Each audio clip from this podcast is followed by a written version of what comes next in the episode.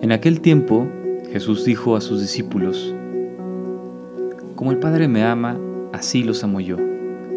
Permanezcan en mi amor. Si cumplen mis mandamientos, permanecen en mi amor, lo mismo que yo cumplo los mandamientos de mi Padre y permanezco en su amor. Les he dicho esto para que mi alegría esté con ustedes y su alegría sea plena.